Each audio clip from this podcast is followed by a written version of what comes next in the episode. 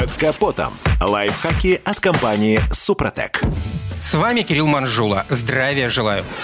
Велосипедные крепления на крыше автомобиля давно стали приметой летних дорог нашей страны. Однако для многих любителей велосипедных прогулок вдали от дома такой способ перевозки не просто неудобен, а невозможен. Например, кому-то объективно не поднять велосипед на крышу. В этой ситуации на помощь могут прийти специальные велокрепления на фаркопе автомобиля. Удобно и просто. Вам не нужно поднимать велосипед наверх, он закрепляется на комфортном расстоянии на уровне груди. Но тут, как всегда, есть несколько несколько нюансов, которые надо обязательно учитывать. Если раньше наличие велокрепления на фаркопе не являлось изменением в конструкции автомобиля, то с 2020 года в связи с изменением таможенного регламента установленные велокрепления не должны закрывать номера и задние фонари. Это является изменением в конструкции автомобиля и должно быть зарегистрировано в ГИБДД. Кроме того, в ПДД указано, что перевозимые грузы не должны закрывать внешние световые приборы и регистрационные навигационные знаки. Думаю, никто из нас не хочет лишиться прав за то, что закрыл велосипедом номер. Поэтому перед перевозкой двухколесных на фаркопе нужно обеспечить видимость автомобильных номеров и световых фонарей. Для того, чтобы без проблем перевозить багажник для велосипеда на фаркопе, необходимо зарегистрировать изменения в конструкции автомобиля и зарегистрировать номер свидетельства соответствия изменений безопасности дорожного движения в ГИБДД. Установка второго заднего государственного регистрационного знака на крепление помещений для перевозки велосипедов вышеуказанным ГОСТом не предусмотрено. То есть, если у вас есть велокрепление на фаркоп, где установлены таблички, повторяющие номерные знаки и адаптеры, повторяющие световые приборы, они должны пройти соответствующую проверку и оценку в ГИБДД. Эксперты также рекомендуют изучить инструкцию на крепление и найти там информацию, что оно является универсальным. Также изучить инструкцию на автомобиль или на фаркоп и найти там информацию о том, что на фаркопе можно устанавливать универсальное крепление. Если и то, и другое в документах есть, то регистрация изменений конструкции в ГИБДД не потребуется. В любом случае, надо помнить, если есть необходимость дооборудовать автомобиль какой-либо конструкцией, обязательно изучите все регламенты и нормы. Иначе велик шанс нарваться на штраф, а то и чего похуже. На этом пока все. С вами был Кирилл Манжула. Слушайте рубрику «Под капотом» и программу «Мой автомобиль» в подкастах на нашем сайте и в мобильном приложении «Радио КП», а в эфире с понедельника по четверг в 7 утра. И помните, мы не истина в последней инстанции, но направление указываем верное.